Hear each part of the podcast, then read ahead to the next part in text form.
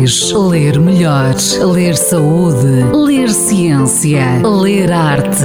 Ler todas as palavras do mundo. Fasta ao Livro, uma rubrica da responsabilidade da Rede de Bibliotecas de Vizela.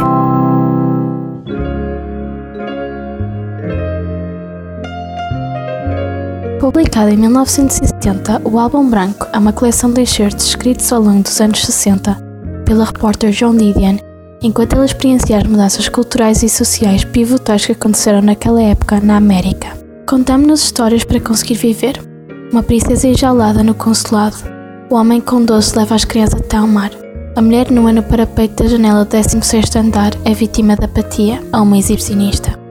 Dizemos-nos a nós mesmos que ela está prestes a cometer um pecado mortal ou está prestes a iniciar um protesto político. Desde o caso da família Manson, passando pelo surgimento de rock como um género musical e os passos transacionais até à fama, o despertar do mundo para o racismo e o surgimento de movimentos como The Black Panthers, a influência da religião na América, o agravamento do capitalismo e consumismo até um ponto de vista refrescante sobre o movimento feminista na época, Didier funciona como uma espécie de fantasma entre o mundo glamouroso de Hollywood, reputando tudo com um ponto de vista pessoal, mas invulgar, e ainda assim mantendo-se culturalmente desperta. O único problema foi que toda a minha educação insistia que a produção não devia ser improvisada. Eu devia ter um roteiro e perdia.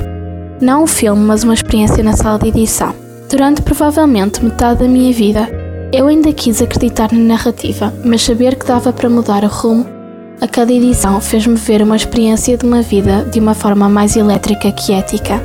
Para mim, este livro marcou-me graças ao estilo de escrita da autora, que se mantém direta e sucinta e ao mesmo tempo mantendo um sentimento conversacional durante todo o livro.